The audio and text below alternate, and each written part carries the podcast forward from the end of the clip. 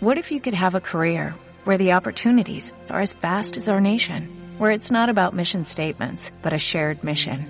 At U.S. Customs and Border Protection, we go beyond to protect more than borders, from ship to shore, air to ground, cities to local communities. CBP agents and officers are keeping people safe. Join U.S. Customs and Border Protection and go beyond for something far greater than yourself.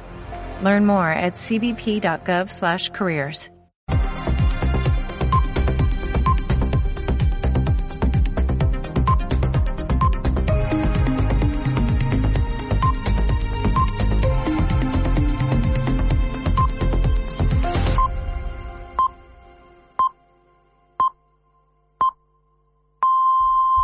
Son las 3 de la tarde. Castilla-La Mancha en juego. Todo el deporte en Radio Castilla-La Mancha. Con Manuel Martín de la Vega.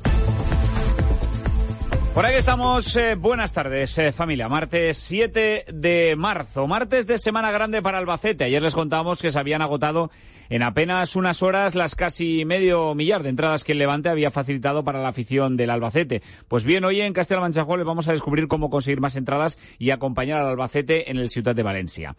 Martes que todavía siguen temblando el suelo de la tercera tras el terremoto del líder manchego que ayer les contábamos a esta misma hora aquí en Castilla-La Mancha en juego que decidía prescindir de su entrenador, de Javi Sánchez. ¿Qué hay detrás de este relevo del banquillo?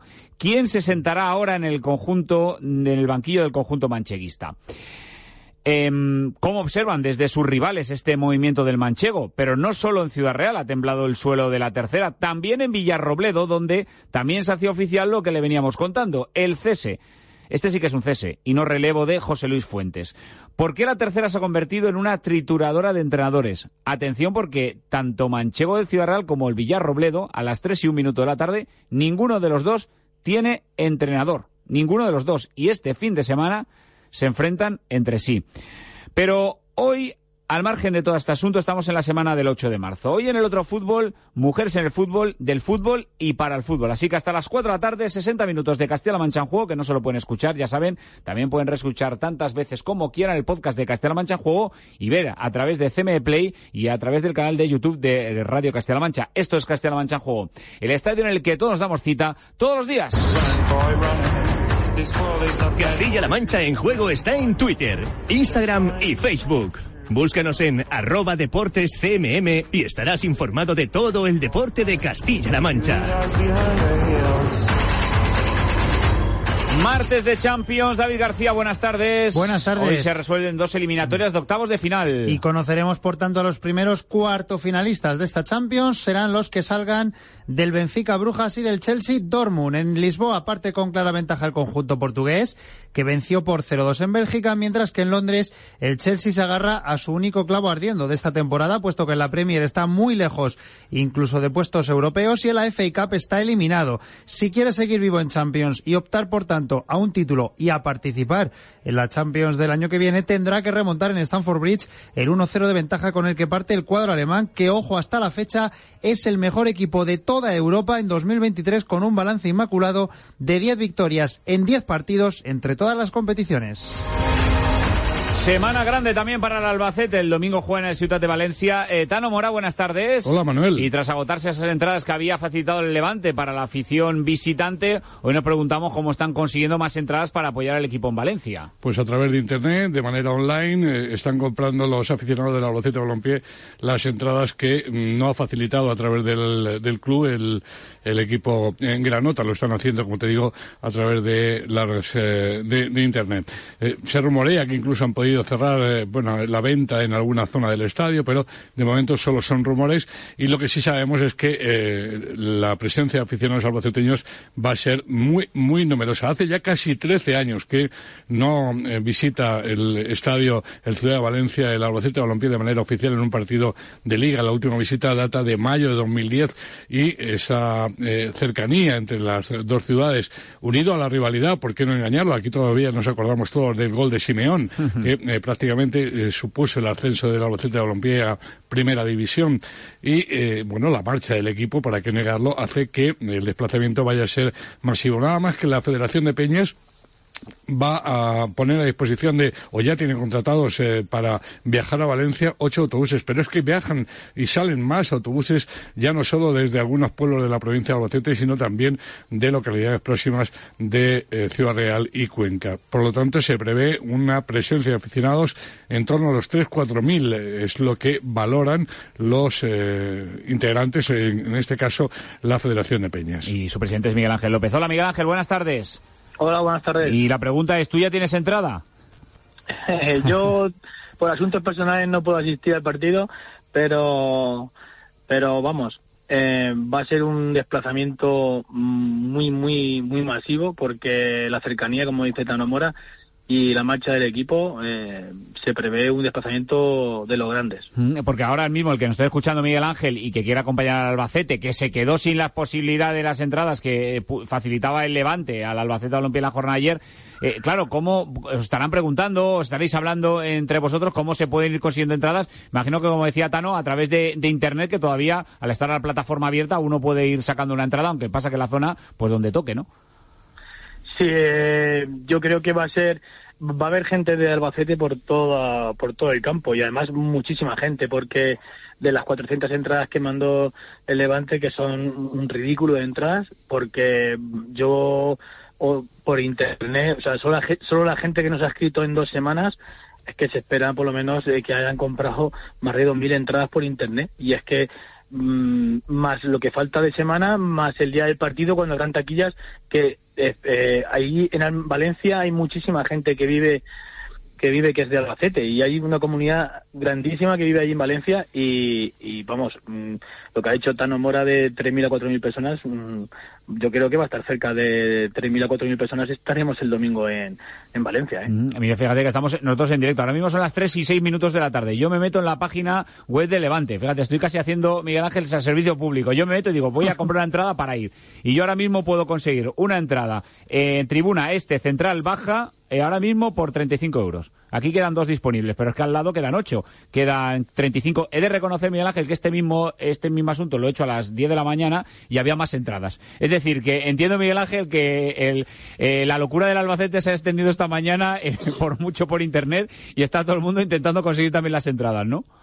Sí, bueno, el, Levante abrió la venta online el, lunes y y al vamos en 10 minutos nos cortó la venta de entradas de gol gol Alboraya la cortó cortó esa zona la, bloqueó y aún así aún así hubo por lo menos 200 o 300 entradas que compramos de esa, de esa parte pero la bloquearon y ahora han bloqueado el, el otro fondo el gol, el, gol Oriol sí, lo han lo han cerrado también a la venta y porque estaban estaba claro estaban viendo que las entradas que estaban comprando eran gente de Albacete y ya había bueno, hay compradas muchísima, muchísima, muchísima eh, gente de, de, la parte del otro gol. Mm. Entonces, y la parte que está pegando a la grada visitante de tribuna, que en principio salió a 25 euros, al día siguiente lo subieron a 30. Eh, o sea, yo creo que el Levante no se está portando bien, ni, ni es vamos, esto eh, pueden a crear, van a crear un, altercado porque va a haber gente de, de, Albacete por todo el campo. Mm. Entonces, eh, el tema de seguridad yo creo que se les va a ir de las manos. Mm. Y, están amenazando con, con, no dejar entrar a los aficionados en otras gradas. Y cuando... Eh, ¿Qué vais a dejar en la calle a 3.000 personas? Yo creo que, que las cosas hay que hacerlas serias y hacerlas bien. Mm. Y, y creo que no las han hecho bien. Pues eh, efectivamente, los fondos ya están cerrados y lo único que queda son la tribuna este y la tribuna oeste, la, la que está enfrente. Ahí sí que quedan localidades, pero como bien apuntaba Miguel Ángel López, eh, se va a crear un, se va a generar una, una situación en la que va a haber, pues eso, una gran presencia de aficionados de Albacete entremezclados con el de Levante, ¿no? Cuando esto se podía haber hecho seguramente de otra manera y no solo facilitando esas 400 entradas de las que contábamos ayer. Miguel Ángel López, un abrazo grande, ¿eh? muchísimas gracias. Gracias a vosotros. Miguel Ángel López, presidente de la Federación de Peñas de Albacete. Creo que también tengo por ahí a Cristo Lozano, porque estamos en Semana Grande para el Albacete y especial, yo creo que también para una albaceteña, un albacetista y ahora levantinista. Ojo, todo enista, ¿eh? ¿eh? Cristo Lozano, buenas tardes. Hola, Manuel, ¿qué tal? A ver, se trata de Alba María Redondo, una de las que son máximas goleadoras, goleadoras de la primera división femenina con las que has podido charlar en estas horas previas a este partido que se va a disputar este fin de semana. Sí, bueno, sin temor a equivocarnos, yo creo que estamos hablando de uno de los principales estandartes ¿no? del deporte de nuestra región y que está viviendo, evidentemente, pues su mejor momento en el Levante, siendo nada menos, como tú bien dices, que la máxima goleadora de la máxima categoría del fútbol femenino con 19 eh, tantos y además muchos de ellos, pues de muy bella factura, ¿no? Y bueno, pues todos esos goles, la verdad que están sirviendo primero para que su equipo, el rival del Albacete, el Levante, en, masculino me refiero, ese rival del domingo, bueno, pues sea en el aspecto femenino tercero en la tabla y que ahora mismo pues esté luchando por los puestos de Champions y además para que el seleccionador Jorge Vilda, pues fíjate que también está contando mucho con ella para la roja con, con el Mundial de Australia y Nueva Zelanda que lo tenemos ya a la vuelta de la esquina. Así que bueno, pues eh, más o menos lo que tú comentas, ¿no? Levantinista de adopción, albacetista de corazón, ese corazón precisamente pues es lo que va a tener yo creo que bastante dividido este domingo. No la hemos querido meter en demasiados aprietos, pero sí que como vas a escuchar pues nos va a contar pues cómo le va por allí, lo que añora a su casa, lo feliz que es en Valencia en su día a día y también lo feliz que es cuando la gente eh, se lo permite eh, cuando vuelve por aquí, por nuestra tierra, por casa, por Albacete me van las cosas bien y eso al final pues también se ve reflejado en el campo y estoy feliz, muy feliz. El objetivo principal es disfrutar y mejorar los registros de la temporada anterior, que el Levante para el año que viene se clasifique en Champions y poder volver a jugar con el Levante, esa competición que es muy bonita. Pequeñito, acogedor y placentero como siempre. Lo que echo de menos de Albacete, pues básicamente casi todo. A mi gente, que la tengo allí, a mis padres. El momento de estar con mi padre viendo en el el, el fútbol, eso sí que es una de las cosas que echo de menos. Y completamos la portada de martes Castilla-La Mancha en juego con una renovación en el Revi Cuenca. Se trata de Alex Pozer. Manuel Noeda, buenas tardes. Buenas tardes, Manuel. El Revi Cuenca anuncia una nueva renovación de uno de sus efectivos importantes de cara a las dos próximas campañas. Se trata del veterano pivote brasileño Alex Pozer, que, como decía, renueva para las dos próximas temporadas. El brasileño, que ya lleva dos campañas con esta en las filas del Revi Cuenca y ha dado un magnífico rendimiento, sella así su nuevo compromiso por dos años más. Una nueva renovación que anuncia el Revi Cuenca, que se une así a las de Kim Nazaré y Arnau Fernández. Y no serán las últimas, en breves fechas se seguirán anunciando novedades en las filas del conjunto conquense. Hoy es eh, martes y este martes está marcado sin duda alguna por un terremoto que empezó a agitar ayer la tercera división de Castilla-La Mancha. Castilla-La Mancha en juego de lunes a viernes con Manuel Martín de la Vega.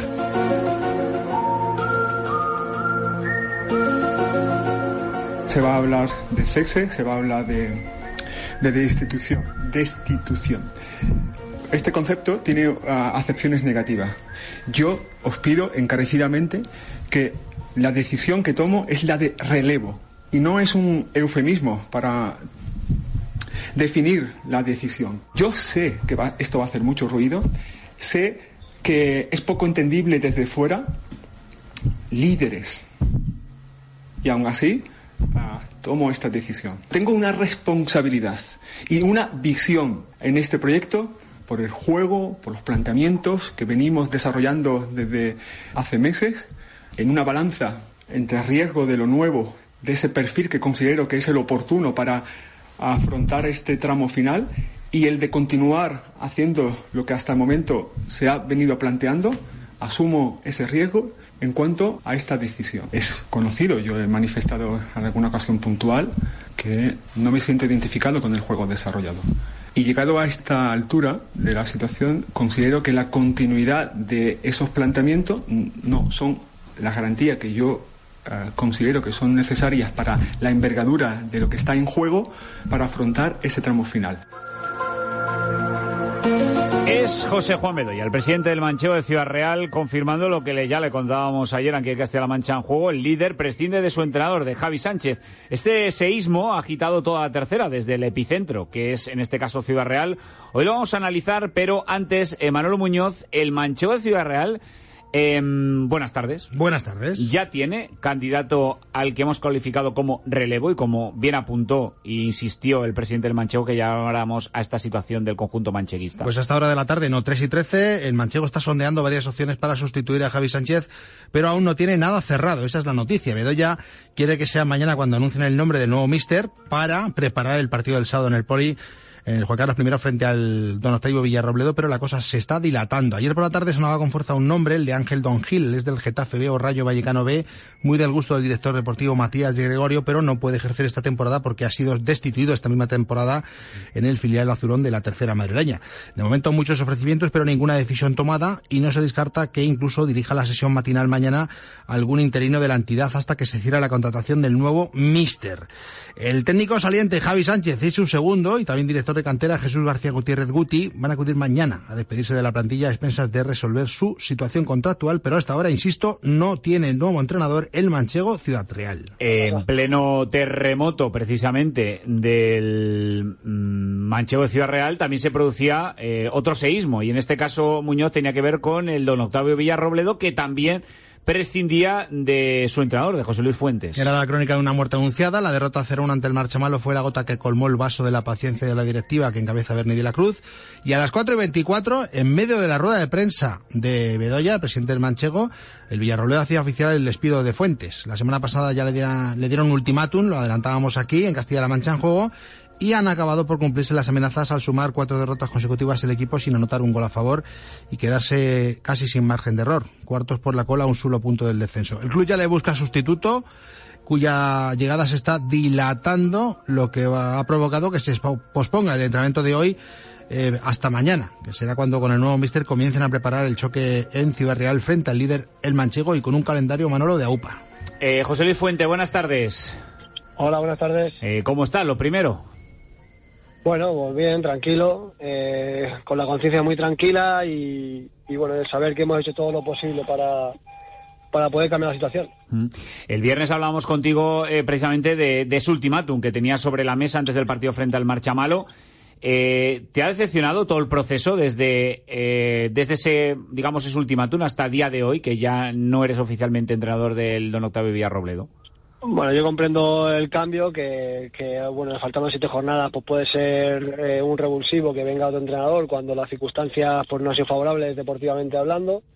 Y lo que no comparto para nada son las formas. Las formas no han sido las correctas. Eh, creo que eh, la culpa al máximo, máximo responsabilidad y la máxima culpabilidad la tiene la, dirección del club, que ha puesto al, al Villarroel en esta situación ahora mismo y bueno, lamentablemente siempre se, rompe la cuerda por el, por el lado más, más débil, que es el, entrenador, el cuerpo técnico. Yo, como te digo, lo, entiendo que, esa decisión tiene que ser así, pero lo que no entiendo es la forma, vuelvo a repetir. Mm, eh, entiendo, eh, Fuentes, que mm, el porcentaje mayor de culpa de la mala situación que ahora mismo tiene el club, eh, ¿crees que corresponde a, al, digamos, a los gestores actuales de la entidad?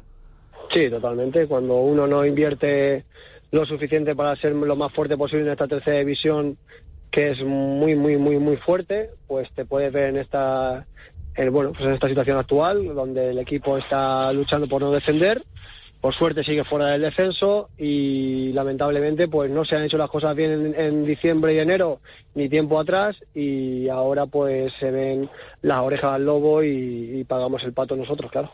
Como entrenador y además como responsable de, digamos, de la parcela deportiva de la plantilla, eh, se, digamos, mm, ¿se te prometió algunas condiciones económicas para los futbolistas que luego no se han cumplido dentro de tu etapa como entrenador? Eh, se, se, bueno, se inició con un presupuesto ya que era muy austero, que yo creo que de hecho será de los presupuestos más bajos de la categoría, de los dos o tres más bajos de la categoría. Eh, pero en diciembre y enero, pues incluso se, se rebajó también ese, ese presupuesto. O sea, sí, se podría decir que sí, no una cantidad exagerada, pero ya la cantidad era muy baja y aún así se, se rebajó con las salidas que hubo y la falta de llegadas. Mm, eh, tú pusiste, digamos, levantaste la voz en esa situación y dijiste, oye, que si no se apuesta eh, de forma decidida o de forma económica para la segunda vuelta, vamos a tener problemas. Yo llevo avisando, desde, como digo, desde el mercado de diciembre, de que había que salir mucho más fuerte de ese mercado de, enero. Eh, a principio de enero había conversaciones donde se le indicaba a la dirección del club que no se podía dejar de la mano de Dios a la plantilla y no se podía jugar con fuego. Eh, hay muchas carencias en la plantilla, en la planificación, y ahora, pues como voy a repetir, se, se, ven reflejadas deportivamente, que yo tengo también esa parte de responsabilidad, no, no queda otra, pero que creo que la máxima culpabilidad, como digo, la tiene la dirección del club. Eh, estamos en una situación ahora mismo de la tercera división que ayer eh, contábamos también eh, la destitución, bueno, el relevo del entrenador del Manchego de Ciudad Real, Javi Sánchez, un equipo que es primer clasificado del grupo 18. Y estamos hablando con José Luis Fuentes, hasta ahora entrenador de Octavio Villarrobledo, un equipo que está fuera de descenso. Fuentes, ¿qué está pasando en la tercera? Bueno, lo mío yo creo que es algo lógico dentro de las circunstancias del deporte, creo que es algo lógico que pueda haber un sustituto, como digo, en, mi persona y en el cuerpo técnico para ver ese revulsivo, para que el Villarrobledo se mantenga, que yo desde aquí es agradecer eh, enormemente la oportunidad que me dieron y que estoy muy agradecido por ello. No quita que, pues, esté cabreado por otras circunstancias. Y respecto a la situación del Manchego y de, y de Javi de, y, bueno, de, esta situación actual de, de destituir o de cesar o de relevar al, entrenador actual del líder, pues bueno, son cosas que yo no las entiendo. Eh, conozco muy bien cómo trabaja Javi, eh, conozco muy bien también cómo lo difícil que es ir líder en esta categoría. Eh, que nadie se olvide que creo que si el manchego es actualmente líder, pues es líder también porque el trabajo de, Javi Sánchez ahí está y la forma de jugar lo ha, lo ha hecho líder durante todo este tiempo. José Luis Fuentes, entrenador, ánimo, un abrazo grande. Venga, muchas gracias a vosotros. Gracias a José Luis Fuentes, ya exentrenador del Don Octavio Villarrobledo. Eh, Muñoz, en el, eh, la verdad que ponemos lo de Expediente X porque lo de esta tercera es para Expediente X. Desde luego. Pero en Villarrobledo han pasado también hechos también que empiezan a aparecer también de Expediente X en las últimas horas. Sí, lo último a margen de, la destitución de, Fuentes. Sí, lo último es eh, que ha sufrido el club un robo en las oficinas del Estadio Virgen de la Caridad. Según anuncian en redes, en la madrugada del domingo al lunes entraron rompiendo puertas, cerraduras y forzando las cajas fuertes del Barranco del Lobo, llevándose el dinero recaudado en el partido ante el Marchamalo, concretamente unos 700 euros. Ya han denunciado los hechos ante la Policía Local y la Guardia Civil para intentar identificar y atrapar al o a los culpables, así que de expediente X lo del don Octavio Villarrobledo. Y con el relevo de Javi Sánchez en el Manchego y la destitución que acabamos de escuchar de José Luis Fuentes en el Villarrobledo, son 11, 11 los cambios de entrenador que se han producido en la tercera en 23 jornadas. Armando Clavero, buenas tardes. Buenas tardes, Manolo. Pues la escabechina, la verdad que comenzó bien pronto, tras tres jornadas. Aún estábamos con el bañador y la toalla y ya se habían liquidado a Aitor Gómez en el Toledo. Desde octubre hasta finales de noviembre, un tiempo de paz y felicidad. Pero lo que se estaba cociendo a fuego lento era muy fuerte. Finales de noviembre, como decía, jornada 11, caía Adrián Algarra en el Tarancón. Y una jornada después tan solo era Javi Meléndez en el Marchamalo. Llegaba diciembre y después del puente dos más al paro, Julián Espinosa del Tomelloso y José Ángel Ferreras en el Talavera B. Y cuando aún estábamos digiriendo estas dos destituciones, en mitad de las vacaciones de Navidad, con el árbol de Navidad y el pavo sobre la mesa, el bombazo. Manolo Alfaro, que apenas llevaba diez jornadas al frente del Toledo, era cesado. Dos entrenadores en el club verde y blanco en cuatro meses. Tremendo.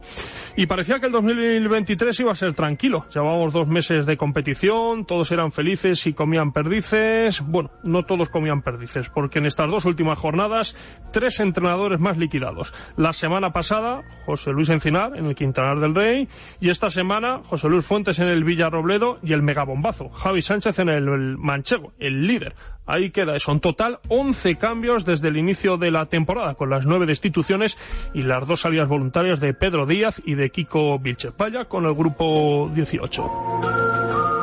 Eh, este seguismo del relevo en el líder manchego, eh, ¿cómo lo están viendo? Claro, desde la distancia los clubes que son rivales directos. Eh, ¿Cómo observan este seguismo, por ejemplo, desde Illescas, desde Puerto Llano, desde Villarrubia o desde Quintar del Rey? ¿Ven, Emanuel Muñoz, este terremoto como una oportunidad o, no sé, como un problema?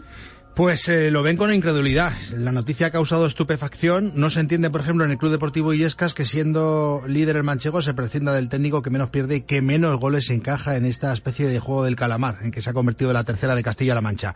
El cuadro sagraño, recordemos, tiene 44 puntos, uno solo menos que el líder manchego, pero con el gol haberás perdido.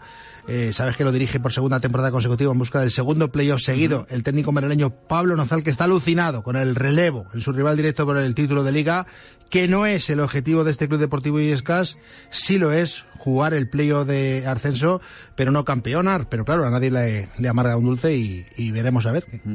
Eh, hola Pablo, buenas tardes. ¿Qué tal? Buenas tardes. Y, la pregunta que le hago yo a todo el mundo después de que se hubiera conocido esta noticia, y porque soy gente de fútbol, sois entrenadores, sois compañeros, ¿a ti esto te pilló por sorpresa? Sí, a mí sí. Eh, además, eh, no hemos escuchado en ningún momento que, que desde Ciudad Real vinieran las aguas revueltas. Por lo tanto, además, cuando estás primero y peleando como lo estaban haciendo eh, de una manera tan tan espectacular, eh, pues eh, sí que te sí que te llevas una sorpresa. Mm, claro, con esta epidemia de entrenadores acabamos de hablar con Fuentes del Villarrobledo, que el equipo no está en descenso, pero está peleando por, por no caer más abajo. con el líder manchego que se carga el entrenador. La pregunta es, Pablo, si, si tú has visto tu puesto correr peligrar este año, porque lo digo porque la cosa está muy complicada. Eh, no, yo de, momento no. De todas formas, ayer le llamé al principal si estaba contento conmigo, por si acaso. claro, que, sí. que todo se pega. Eh, hay que tener cuidado, ¿no? ¿no? vaya a ser, pero, pero sí, sí. Si le pregunté, digo, digo, ¿tienes algún problema conmigo? Y dice que no, coño. Y digo, bueno, pues venga, vamos a tirar para adelante. Eso, eso es que todos vean, las cosas. Eh, por cierto, em, claro, yo la pregunta es desde el prisma de, de, de. Ahora mismo es el inmediato perseguidor de este manchego de Ciudad Real. ¿Crees que esta decisión del manchego, deportivamente, os beneficia a los que sois perseguidores del manchego o os puede perjudicar por el repulsivo que pueda significar entrar una persona nueva al banquillo? Mira, eh, nunca se sabe. Eh, no sabes si te va a perjudicar por ese revulsivo que, que tampoco es un revulsivo, es decir, que es un equipo que va líder. Es decir, es un equipo que tiene que, que mantenerlo lo bien que lo estaba haciendo Javi, bajo mi punto de vista.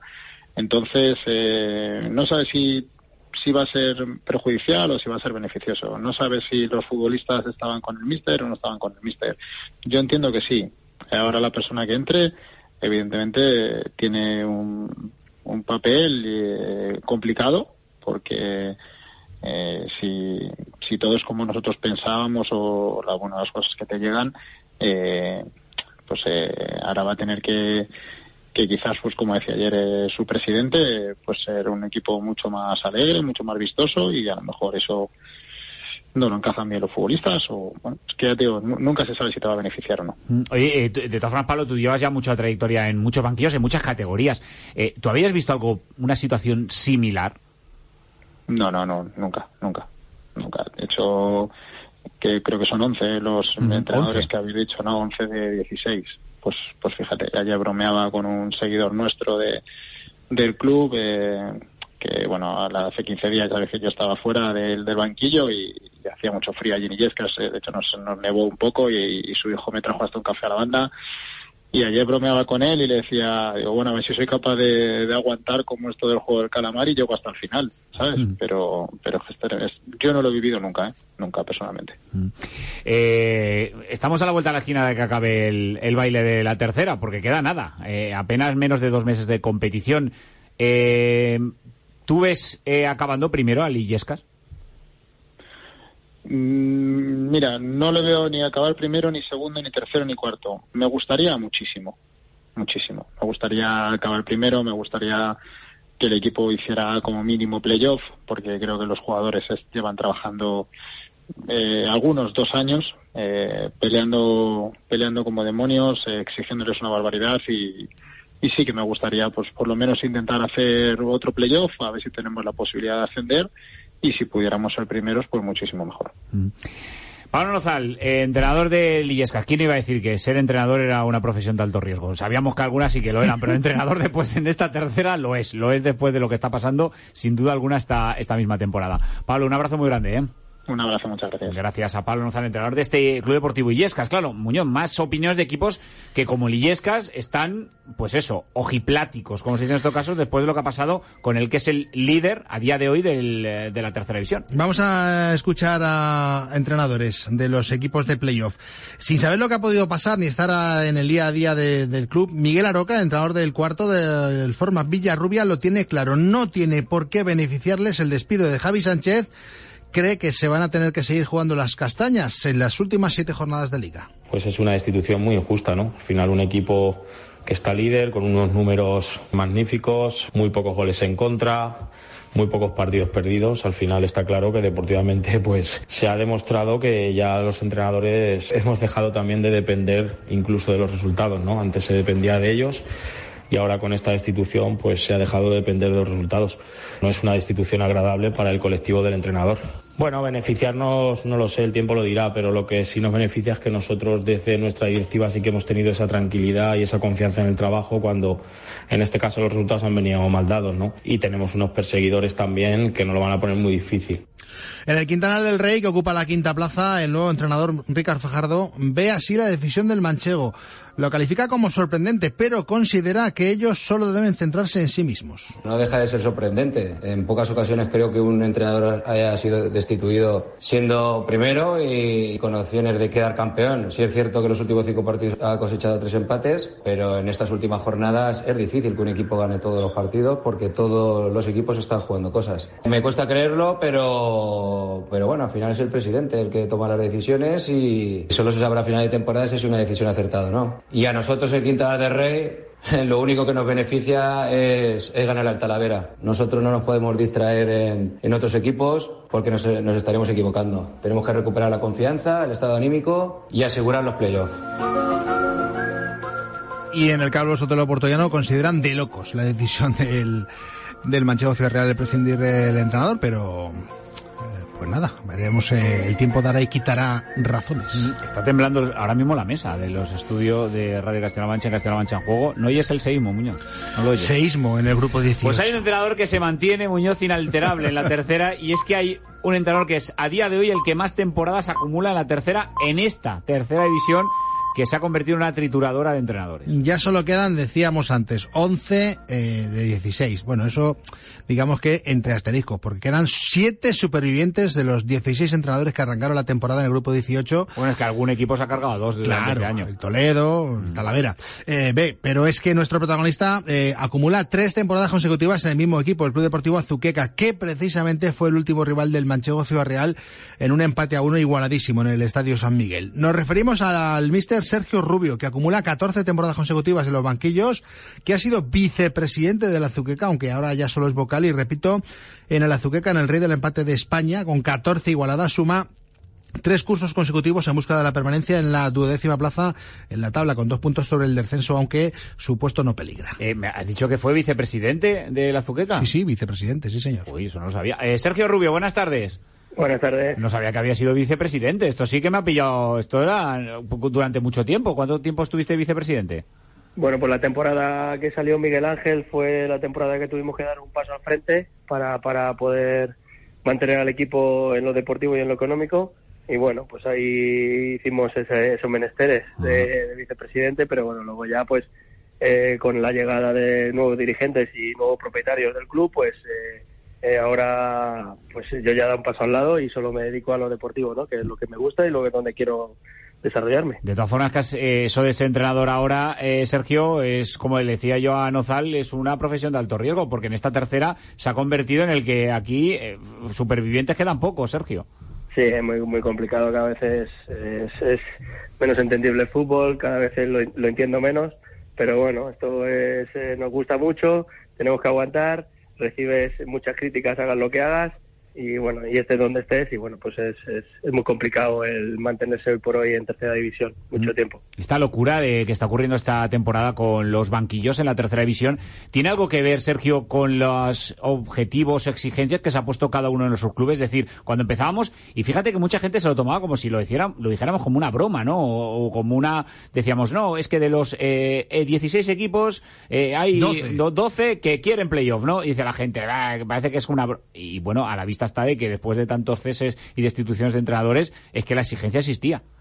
Sí, sí, yo creo que sí. Yo creo que todo el mundo se puso un presupuesto alto, eh, todo el mundo quería tener mejor plantilla que el otro, que el de al lado, y bueno, todo el mundo tenía objetivos o miras eh, muy hacia arriba y al final nos estamos encontrando que la realidad es que salvemos eh, la, la, permanencia, sobre todo en nuestro caso, ¿no? nosotros pensábamos que habíamos hecho una, plantilla muy buena y creemos que los jugadores nos iban a dar más y al final, fíjate, estamos peleando por, por, por abajo y en una tercera muy volada y eso lo ha hecho pues el grupo de 16, ¿no? Que al final ha, ajustado todo mucho más y pues es más difícil competir y, con todos pues muy buenos equipos. Al mm. final pues eh, se complica todo y es difícil, es, es, complicado arrancar una temporada y pensar dónde podías estar, pero es cierto que, que muchos muchos equipos partíamos de, de ideas o metas más altas. Mm. Pero está tan loco la tercera, Sergio, para que eh, un entrenador que es líder del grupo 18 de la tercera división, que ha estado prácticamente el 90% de lo que llevamos de,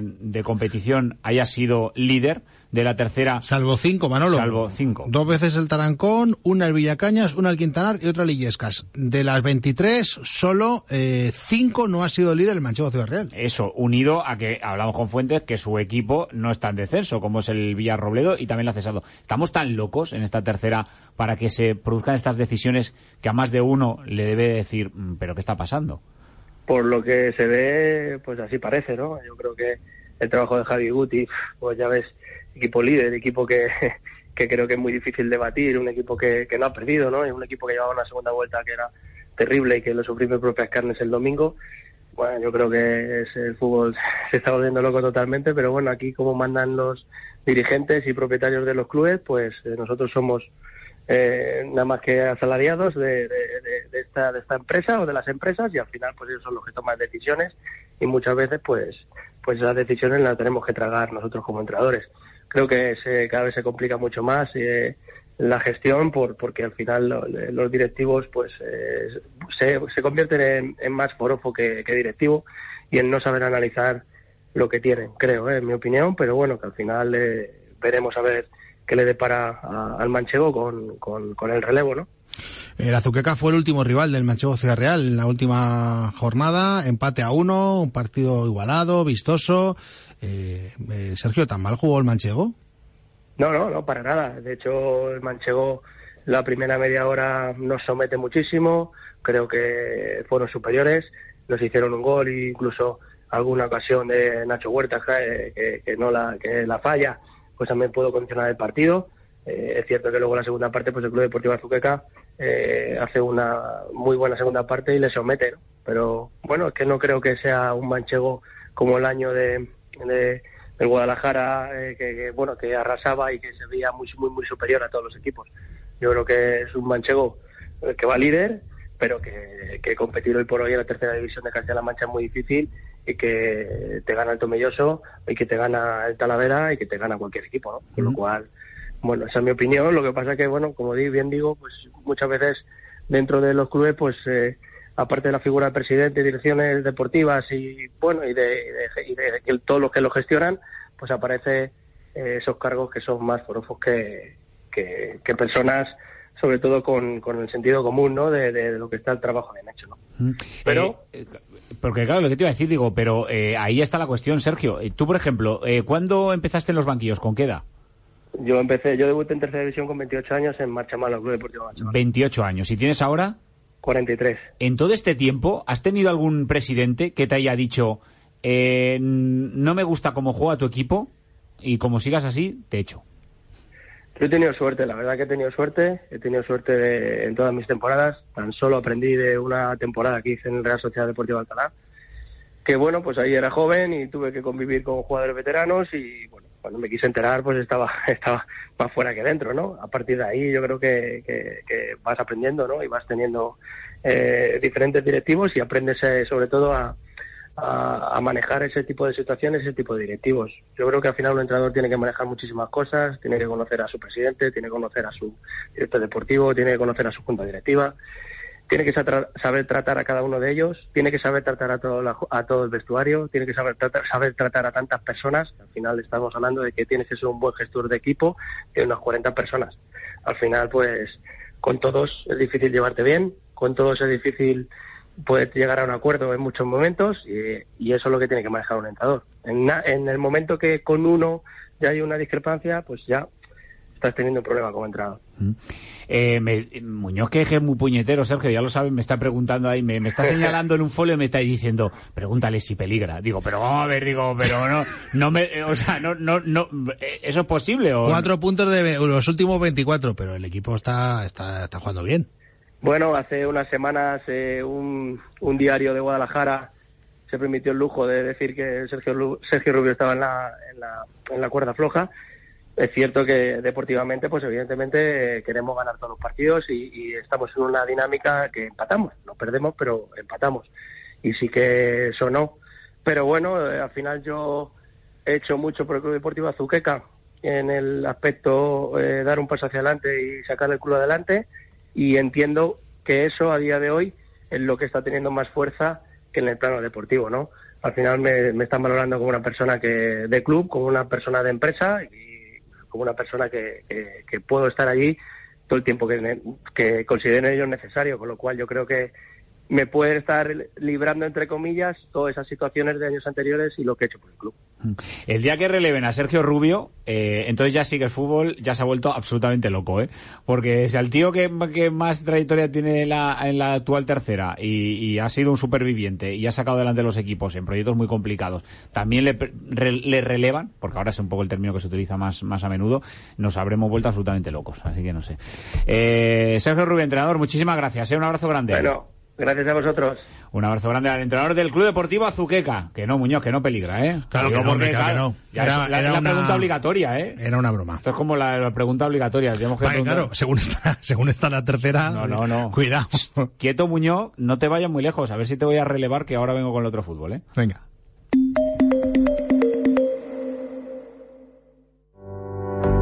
El mundo ha cambiado y la forma de dar y recibir noticias también. Surgen nuevos retos y cmmedia.es se convierte en un renovado servicio de noticias para ser referente informativo en todos los dispositivos. La última hora, con la última tecnología. Lo local y lo regional en primer plano. Lo que ocurre fuera, analizado a fondo. Nuestro objetivo, serte útil. Con la agilidad de la radio, la potencia de la televisión y la velocidad de Internet. Un nuevo espacio de información útil, cercana y veraz. Un servicio público de noticias al alcance de todos y a un solo clic de distancia. CMM Noticias. La información que te sirve. Para un viaje. Bellisca en Cuenca está rodeada por la infraestructura del trasvase Tajo Segura. Para conocer más a fondo nuestra región. La historia de la nava de Ricomalillo en Toledo se encuentra unida a su mina de oro. Para indagar más sobre nuestros pueblos y ciudades. La antigüedad de Terrinches en Ciudad Real queda acreditada en el yacimiento de Castillejo del Bonete. O simplemente para encontrar curiosidades desconocidas. Para todo esto y más, ya tienes disponible en tu móvil la guía sonora de Castilla-La Mancha. Una app gratuita en la que podrás escuchar la historia y entresijos de cada uno de los 919 municipios de nuestra región. Recopilados para ti por Paloma Moratilla. Descárgate gratis ya la guía sonora de Castilla-La Mancha, tu guía más completa para conocer a fondo nuestra región. Guía sonora de Castilla-La Mancha. Disponible en iOS y Android. Radio Castilla-La Mancha, la radio que te escucha.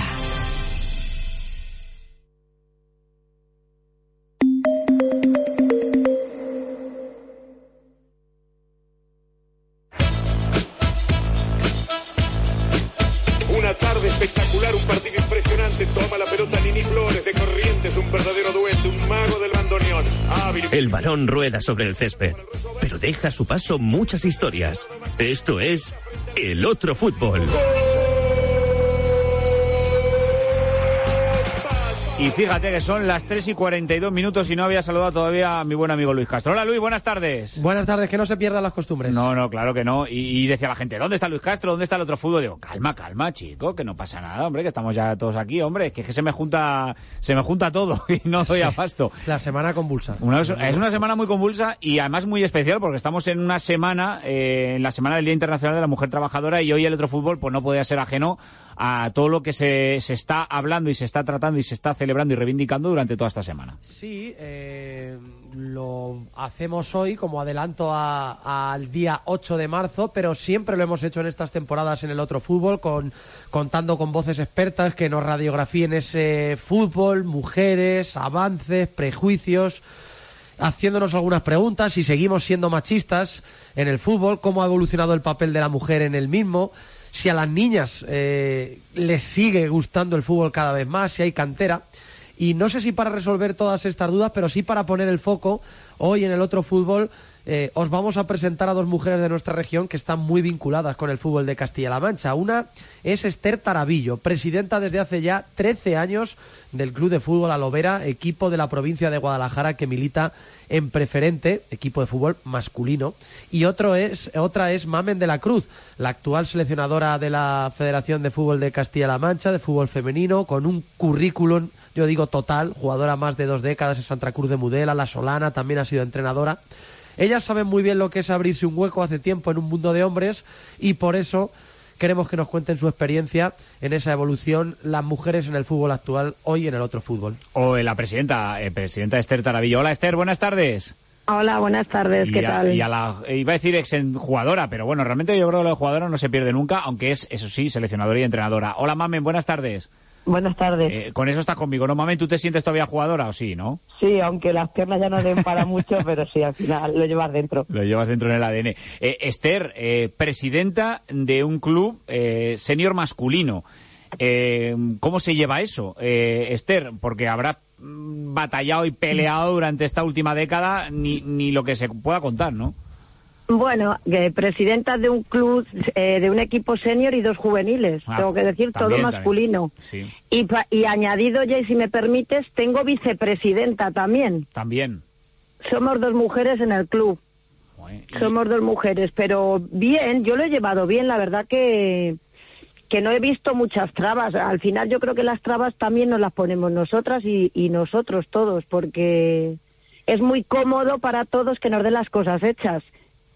Sí que es verdad que a lo mejor nosotras tienes como más obligaciones, que tienes el trabajo, si trabajas, la casa, los hijos, no sé qué, y luego si a eso le añades un plus, como yo en este caso es el fútbol, pues te cuesta un poquito más llegar, pero que al final es mm, buscar tiempo y, y sacarlo de donde no hay. Lo de Esther Manuel eh, viene de, de casa, porque eh, tu padre, ¿verdad, Esther? eh, estuvo muy vinculado también al fútbol de Alovera y cuando el equipo se quedaba o el club se quedaba huérfano, eh, que parecía que iba a desaparecer, recurrieron a ti. Eh, sí, es cierto. Mi padre fue presidente y entrenador hace muchísimos años. Yo ya entonces, con 18 años, le estuve ayudando en la secretaría, estuve de secretaria. Y luego, a los años, cuando se inauguró el nuevo Tomillar, que es un campo impresionante que tenemos, el, el que era entonces concejal de deportes y, y es ahora en la actualidad todavía Juan Carlos Martín, me pidió por favor que si le echaba una mano porque se había inaugurado el campo y no se podía quedar el club sin, sin directiva, sin equipo, vamos. Y mm, de, de inicio me lo pensé un poco, pero luego me lancé y mira, 13 años voy a hacer. Joder, 13 años de, eh, de- de presidenta. Y claro, mamen, eh, yo, por ejemplo, ahora mismo, eh, digamos, en- por decirlo de alguna manera, está más normalizado ver a, a chicas, a niñas que empiezan a jugar en el, en el- al fútbol. Pero, claro, eh, mamen, cuando tú comenzaste, pues, dos décadas atrás, pues, eh, lo, como si en estos casos debía ser la- un rara avis, ¿no? Sí, yo la verdad es que, como ya hemos comentado alguna vez, no tuve la gran suerte que tienen las niñas ahora de tener sus escuelas deportivas, sus clubs, su- sus canteras para poder evolucionar. Yo empecé tarde en el mundo del fútbol, empecé con, con 16 años a militar en un club porque en mi pueblo no, no había fútbol femenino, no nos dejaban tampoco jugar con, con los niños y, y nos costó mucho más entrar hace ya pues veintitantos años. Es decir, que a ti en el cole te, te picaba el gusanillo del fútbol mucho, pero cuando decías, oye, que yo quiero jugar, ya, pero es que no hay equipo para ti femenino, no puedes. Sí, sí, yo te puedo decir que en el cole mis profesores y tal no me dejaban jugar, ni en el recreo, ni en la hora de, de educación física, pero esos mismos compañeros por la tarde se venían a mi casa, llamaban al timbre y nos bajábamos mi, mi hermano y yo a jugar a la calle con los compañeros y tal. Entonces era muy raro, era frustrante de llegar al cole y que no te dejaran jugar y no podías tener una salida. Si te decían, no, puedes jugar al baloncesto o puedes jugar al balonmano, pero yo decía, no, yo es que quiero jugar al, cole, al fútbol con, con mis compañeros, que no pasa nada, que ellos me dejan, o sea, que ellos quieren que juegue. No, no, pero no se puede, no se puede. Entonces, eh, la ventaja que tienen ahora las niñas de todas esas cosas, pues eh, a, a mí me, me causa, pues como dice el otro, me da mucho gusto, pero ojalá lo hubiéramos pillado en aquellos tiempos. Y Manuel, a, a Esther, a la presidenta, le pasa algo parecido, porque a Esther, eh, a ti te decían no te presentes, no sabes dónde te vas a meter, no te presentes, no seas presidenta, ¿dónde vas tú? Sí, sí, sí, cierto es. Cuando a mí se me ofrece por parte de Juan Carlos, como os he dicho antes, el coger el club, un muy buen amigo mío, además muy muy vinculado al fútbol, que de hecho estuvo conmigo en la directiva, me dijo, Esther, ¿tú sabes lo que vas a hacer? Pero tú sabes la locura que vas a hacer, que no te veo capaz. Y a los, no le llegó ni al año, a los meses me dijo, joder, ¿cómo lo has llevado? Con perdón, ¿cómo has tirado para adelante y cómo sigues? Eso es, eso es. Eh, o sea, en tu caso, eh, Esther, tuvieron que recoger cable, como dice bien Luis. Eh, eh, Mamen, en lo tuyo, ¿tú alguna vez, después de aquellos que te dijeron, no, no, no, es que tú no puedes jugar con, con, con esos equipos, tú dijiste, 20 años después volviste al contrato y le has dicho, ¿has visto cómo he podido? Sí, yo tengo el caso de un profesor mío de, educación física que con los años además está muy vinculado a las escuelas deportivas de la Solana, fue presidente, fue entrenador del equipo de, incluso de, del masculino y con el paso de los años me dijo, ostras, yo sabía que ibas a llegar pero no pensaba que iba a evolucionar tanto esto. Me alegro mucho por ti y, por ser por luchar y por querer llegar a donde donde tú querías, pues mira, estás. Eh, ese es el, el, pasado en el que yo creo que nos echamos un poco las manos a la cabeza, ¿no, Manuel? Que, que, no hace tanto de estas cosas. No, no, es que en el caso hablamos como de dos décadas, pero bueno, es que desgraciadamente hasta hace un rato eh, esto, esa idea o esa forma de pensar sigue todavía muy instalada en el mundo del fútbol. Es decir, hemos mejorado, pero las preguntas ahora es, por ejemplo, Esther, si todavía hoy eh, le resulta chocante a la gente decirle tú, oye, que soy presidenta de un club que llevo 13 años, de un club de fútbol masculino, insisto.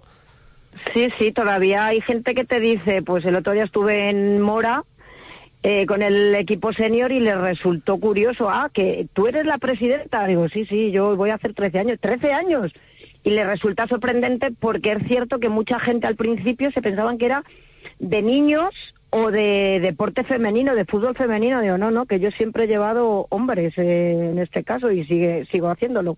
Y tú, Mamen, eh, ahora actual seleccionadora de la federación, se han roto algunos tabús de, decías tú eso, a, ti en tu caso te decían, puede jugar al balonmano, al baloncesto. Ahora obviamente sí que mm, se puede jugar al fútbol, ¿no? Si eres una niña, pero es cierto que también hay que romperlo en, las localidades, en nuestra población, en Castilla-La Mancha, que, es casi rural y que también cuesta, ¿no? Que estáis iniciando un proyecto eh, para captar y que os está costando. Sí, es lo que yo hablaba hace poco con gente de de mi cuerpo técnico y tal, decíamos que, joder, toda la vida rompiendo techos, o sea, eh, nos tenemos que estar buscando la vida para ser jugadoras, ahora nos tenemos que estar buscando la vida para ser seleccionadoras o entrenadoras. Digo, llega un momento que nos vamos a cansar de tanto estar llamando a puertas y abriendo puertas. Digo, que tiene que llegar la gente detrás con todo casi hecho y no disfruta o no valora lo que hemos hecho miles de mujeres que llevamos tanto tiempo eh, pues vinculadas al fútbol de ciertas con diferentes cargos. Entonces, eh, cuesta. Yo sí es verdad que, que mi población, por ejemplo, sí me costó a lo mejor mucho más llegar como jugadora, pero como entrenadora eh, a mí se me reconoció pronto y yo he trabajado en las escuelas y todo el mundo cuando ha pasado por mis equipos no he tenido ningún problema, los padres y demás encantados, pues sabemos que Mamen es así, qué tal. Entonces, eh, a nivel de entrenadora me ha costado muy, un poquito menos porque ya tenía un estatus como jugadora, pero sí es verdad que llevamos muchos años nada más que llamando a puertas, tocando para que la mujer también sea entrenadora, eh, ocupe puestos altos. Entonces, eh, mira, por lo de Esther es que es de admirar que tengamos representantes, pues da gusto. Y, mira, perdona Manuel, eh, decías tú de tocar puertas. Cuando tocáis en puertas de, de, de los papis, de los padres, mamen, eh, que tienen niñas y le decís, oye, que, que vamos a jugar al fútbol, eh, tú Manuel lo sabes también, padre de un chico, y que, que, pero, pero las chicas, eh, mamen, ¿qué, ¿qué os encontráis? Bueno, este año estamos llevando a cabo un proyecto de se llama Playmaker, viene desde la UEFA y desde la Federación de Española y vamos a los colegios a, sacar niñas de entre 5 y 8 años. Lo estamos haciendo en tres poblaciones, bueno, estamos en Albacete, en Cuenca y en Tomelloso y vas a los coles a explicárselo a las niñas y eh, lo primero es, ¿cuántos niños juegan al fútbol? Pasas una clase, preguntas, todos los niños levantan la mano. ¿Cuántas niñas juegan al fútbol? Te levantan la mano, una, dos. Y te dicen, no, es que yo tengo esta extraescolar, que es que voy a baile, es que voy a inglés, es que voy... Pero es que a fútbol, es que a fútbol, no lo sé. Y ya pues empieza a contar cómo vas a dar la clase, tal. Y ya te digo, al principio eh, los padres se, se montan una cosa de cómo será esto, cómo lo harán. Y ahora hemos terminado diferentes fases en esas localidades y termina y te dicen, Buah, eh, habéis superado las expectativas, no pensábamos que iba a ser así, las niñas están súper contentas, ojalá y sigan vinculadas a esto, nos habéis abierto los ojos, cuesta muchísimo todavía a nivel escolar que las niñas llegan a la escuela y es muy, muy, muy importante que se siga trabajando en eso, en ese foco, para que el día de mañana se sigan eh, duplicando, triplicando las fichas y el, y el fútbol femenino siga creciendo en la comunidad. Eh, Esther, eh, claro, eh, fíjate lo que está contando eh, Mamen. Eh, yo me imagino, Esther, que si a lo mejor, no sé, una hija, una sobrina, una prima, la amiga, la hija de algún amigo, de alguno, de alguno familiar, que te digan, eh, quiero ser presidenta de, de fútbol. ¿Tú le aconsejarías ser presidenta de, de fútbol en un club, en este caso, masculino?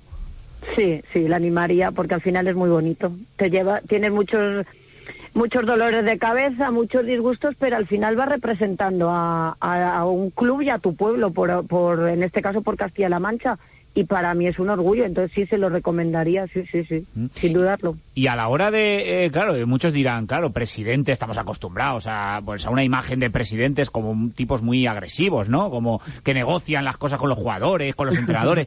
Esther, como es como presidenta, eh, tiene ese, esa de decir, de tener mucho carácter, de fama de tener una presidenta con mucho carácter, de dar mucha caña al personal y que digan, oye, ¿qué te crees? Que por ser mujer no te voy a apretar yo a la hora de pagarte una prima o de, de darte un dinero de una, de lo que sea?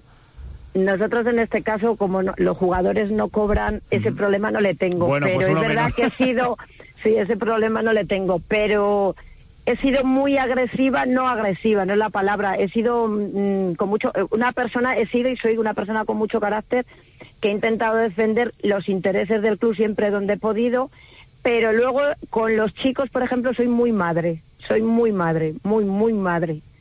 Soy el otro día, por ejemplo, el domingo, digo, hoy os voy a echar la bronca, lo siento mucho, no han salido las cosas como esperaba, pero luego soy muy madre con ellos. De hecho, tengo muy buena relación después de 13 años con la inmensa mayoría, con sus familias y demás, que es lo que me quedo de aquí del fútbol. Eh, Luis, eh, aquí estuvimos en el otro fútbol y hemos eh, tenido, además, hemos eh, charlado y además estamos súper orgullosos de, de que sea nuestro referente para muchas veces para hablar con ella porque nos encanta escucharla. Es el caso de Mila Martínez, que, que siempre nos contó, dice, es que nadie me ha dado la oportunidad de entrenar un equipo masculino. Aquí, en Castilla-La Mancha. Ella fue pionera en eh, Japón para entrenar, eh, la primera mujer que entrenaba un equipo masculino en Japón. Cuando terminó su periplo, estuvo aquí un tiempo, la entrevistamos, igual parecido, para contar lo mismo. Nos decía que no encontró oportunidades, ahora está en México entrenando un equipo femenino. Y yo un poco preguntaros a las dos, hombre, no, no, quizás no es la respuesta, pero un poco vuestra opinión. ¿Por qué creéis que, que no se le dan oportunidades a las mujeres en, en- un mundo de, de hombres, sea como en este caso entrenador, presidente sí lo tenemos, pero en- en ese aspecto formador o director deportivo, no sé, algo vinculado. Eh, Mamen, hombre, es una, eh, digamos que como lo que hablábamos antes, tiene que abrir, se, tiene que ir abriendo puertas eh, poco a poco. Lo que pasa es que es verdad que por mucho que se consiguen éxitos, como el caso de, de Mila, es que no, no es tan sencillo como parece, ¿no? al contrario, tienes que, te tiene que conocer mucha gente, al final apostar por una mujer en un club masculino como entrenadora tiene que ser una apuesta muy firme por parte de la directiva, con mucha creencia, tienen que conocer a la persona. Yo creo que al final eh, el mundo masculino eh, se mueve mucho por, por gente que, que se conoce, entrenadores que tienen un estatus, que, que han pasado por varios equipos, que tal. Eh, se mide mucho el rendimiento. ¿Qué pasa? Que gente como Mila, que es una grandísima entrenadora, no, al no tener eh, experiencia en masculino, no apuestan por ella. Aunque lo tenga como femenino, que es una, ya te digo, es una, pe- una persona que sabe muchísimo de fútbol, pues cuesta mucho a- eh, apostar por eso. Pe- Luego, Pero vamos, Mamen, que, que- que tú estás pero- capacitada también para entrenar un equipo masculino. Si te llama ahora mismo el manchego de tercera, está, lo entrenas. Y el Villarrobledo, que tampoco, Villarrobledo. que tampoco tiene entrenador. Sí, hombre, la titulación la tengo, pero es como eso, hay que... eh, yo sigo pensando, como muchas veces he, he comentado con Mila, de tienes que estar con un grupo de trabajo que crea en ti. Si te llega la oportunidad, pues tener la, la valentía de cogerlo y si en ese momento tú piensas que estás preparado para hacerlo, cogerlo. Y hasta ahora, pues mi experiencia en el masculino ha sido hasta categoría infantil con chicos y yo genial con los niños, o sea, súper bien. Al final tratas con personas, que es lo más importante. Un mejor masculino y uno femenino es lo mismo, son personas y te tienes que adaptar a lo que tienes dentro y saber cómo manejarlo. Entonces, eh, las personas que en ese momento estén preparados para ello, pues yo creo que si te llega la oportunidad y tú confías que, que estás preparado para ello, lo más valiente es para adelante y, y si se llega esa oportunidad, lo más importante es cogerlo y vivir la experiencia. Mamen de la Cruz y Esther Tarabillo, eh, hoy protagonistas en este otro fútbol. Eh, muchísimas gracias a los dos y, y mucha suerte, mucha suerte para el resto de la temporada, que todavía queda y estamos todavía en año. Esther, eh, Mamen, muchísimas gracias a las dos, ¿eh? Muchísimas gracias. gracias. un saludo y un saludo a Mamen, mucha suerte. Igualmente, gracias. Gracias. un saludo. A Esther y a Mamen. Luis, protagonistas en el Sí, otro fútbol. Tenemos algunas presidentas en el Daimiel Racing, en el Noblejas, Alovera, pero todavía cuesta. ver. cuesta y mucho. entrenadoras ni te digo. Gracias, Luis. Un abrazo. Y tengo yo aquí a Manolo Muñoz, que hacía referencia a la situación del Manchego y del, y del Villarrobledo, que siguen sin entrenador, ¿no? A día de Siguen hoy, sin entrenador en este hasta instante. Vale, eh, metías una última hora, ¿no? Que tiene que ver con el Barça. La Fiscalía decide denunciar al Barça por corrupción continuada en el deporte de- debido a los pagos a José María Enríquez Negreira. Según avanza el diario El País, la denuncia señalará al club como responsable del delito y también al expresidente José María Bartomeu. Eh, además ha hablado en la porta el presidente del Barça ha dicho que el Barça nunca ha contratado árbitros y que nunca ha tenido la intención de comprar árbitros, que conocía un poco a Negreira y sobre la renovación de, de Xavi que ha pensado en renovarle y que le deben renovar porque se la ha jugado, conoce la casa y comprende perfectamente la situación del club, además de rajar contra la liga. Así que no contempla el relevo, que está muy de moda este término. Feliz tarde, radio. Adiós.